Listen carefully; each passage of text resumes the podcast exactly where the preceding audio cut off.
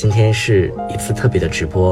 我们今天的主题是哲学与我们的生活，我们会分为四大块儿。第一个呢，就是呃，跟大家做一个主题的分享，就是哲学与我们的生活。我会跟大家谈一谈哲学离我们遥远吗？以及跟大家分享三位先哲的智慧，塞内加、叔本华还有尼采。第二呢，就是今天会有给大家做一个直播的福利，就是现场给大家读一首诗，叫做《无论怎样》。那这首诗呢，也是，呃，之前在音乐与诗里面读过的，并且在哲学一百问当中也朗诵过的，因为它确实是一首非常富含哲理的。然后完了之后，就告诉大家第三块的内容，就是我们该如何入门西方哲学。因为我知道这两天有很多的新朋友加入到哲学一百问当中，可能还不知道，呃，哲学该怎么去入门，或者是说这套音频该课程该怎么使用，啊，这个有一些注意事项是什么样的？那我今天也会在节目当中跟大家做一些分享，给大家提供一些帮助。然后最后呢，就是一个互动环节，因为我们前两天发出了一个互动的帖子，可以跟大家做一个互动。好，那么接下来的时间呢，我们就先进入到第一个板块，就是哲学离我们遥远吗？整个的这个主题分享，整个的分享过程当中，大家可以静静的聆听，然后大家也可以在下面进行互动。我尽量的先独自的先完成这一次的啊分享。啊，等到分享之后，我们再进行互动。然后，呃，大家可以先静静的听一下。好，接下来的时间呢，我就正式进入到今天的一个主题分享当中。今天要跟大家分享的主题是哲学与我们的生活。首先跟大家说一个话题，就是哲学离我们遥远吗？我相信。听到哲学这个词，我不知道大家会想到什么，就是哲学对大家意味着什么。大家也可以在这个评论区发表自己的感想，哲学对你意味着什么，或者说一想到哲学，你会想到什么？我相信很多人听到这个词的时候，第一次听哲学这个词的时候，如果没有接触到的话，可能会有一些距离感，会觉得这个哲学是不是太过深奥了？太晦涩难懂了，离我们的生活有些遥远吧，可能不太想去触碰到这个领域啊。我觉得很多很多人都会这样认为。今天其实要说到的是哲学与我们的生活，那我想还是先从我们的生活切入吧。嗯，其实我觉得每个人都会不自觉的更愿意沉浸在对幸福生活的追求当中，并且非常享受着这种美妙的乐趣。因为每个人的本性当中，其实都是希望去追求快乐的。比如说，吃着美食啊，然后在海边享受着美好的度假时光，游山玩水呀，开着豪车，还有和自己的爱人共度良宵等等。我想，每个人更愿意去选择这样的生活，一点都没有错。因为谁也不愿意去做一个苦行僧，整天一副愁眉苦脸的样子，必定。人活这一辈子，图个什么呢？就是要去快乐的生活嘛。但是，就是在这种状态下，你的思想中可能就自然的不会去触碰到那些略带沉重的、带有终极指向的一些话题。但我们始终不要忘记一点的是，生活呢，它总是会有两面性的，就是你快乐跟不快乐永远是一个并存的状态，顺境。跟逆境也永远是并存的。人生活在这个世界上，你就没有办法去抗拒到周遭世界给你带来的各种的不确定，就是你总是会被周遭外在的东西所影响。那么，当有一天你正常的幸福的生活秩序被打乱了，当你的生活陷入到一团乱麻的时候，你该怎么办？啊，我们每个人可能都会遇到这样的情况：生老病死。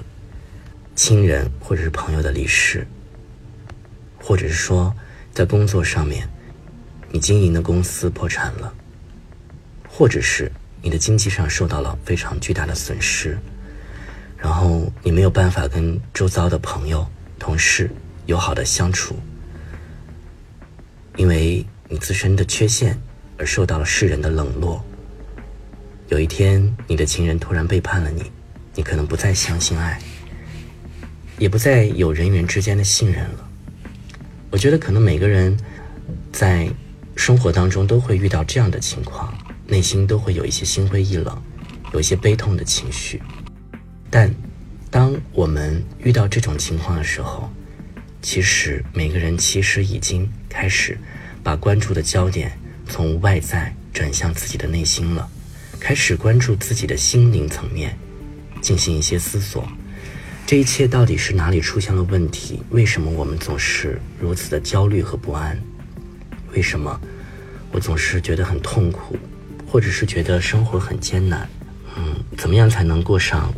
一个幸福的生活，我觉得很多人可能，特别是夜深人静的时候，都会去想这个问题，想这些问题，因为这就是生活呀。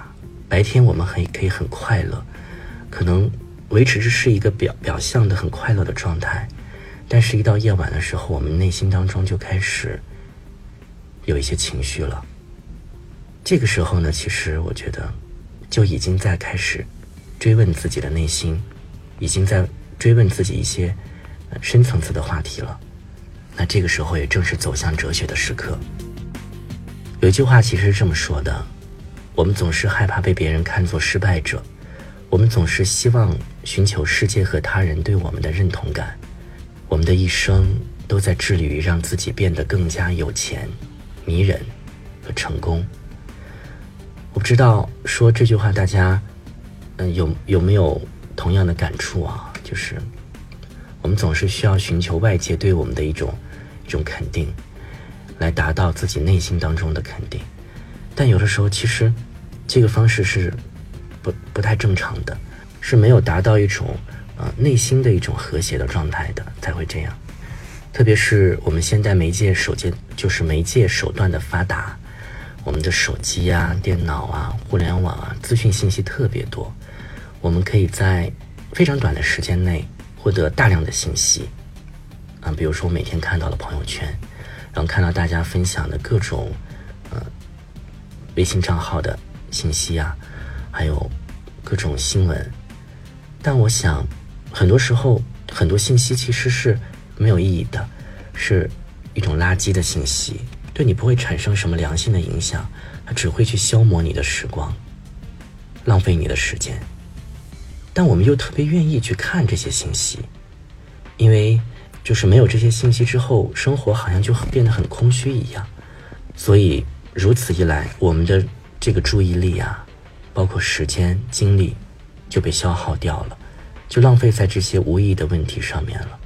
渐渐的，我们内在的力量也在被消耗着。这种内在的力量是什么？其实就是独立思考的能力。我们处在了一个困境当中，逐渐丧失了判断力、批判能力，然后很容易就随波逐流，很容易就迷失了自我。所以，我觉得每当这个时候，我们总是在寻求外界对我们的认同感的时候，我们不能够，就是不能够坚定的走着自己的路的时候，这个时候怎么办？我觉得就特别特别需要哲学的。训练哲学的一种思考的方式，一种思维模式，去审视自己和这个世界，从而让自己找到一个方向。所以你说，呃，哲学离我们遥远吗？嗯，这个话题并没有。哲学就是从我们的生活出发的，去审视自我和世界，去触达到那个最本本真的东西。哲学会让你有一种。怎么说一种形而上的思考？因为哲学总是会去探讨一些，嗯，表象背后的本质，对这个本质的追求，对这个本质的探索。特别是我们传统哲学部分，它其实就是去探讨形而上学的一个追求嘛，对吧？所以，当你有过哲学的这种思考的时候，你再去看待任何事情，你可能都会释然一些，因为哲学它会给你一种根本性的。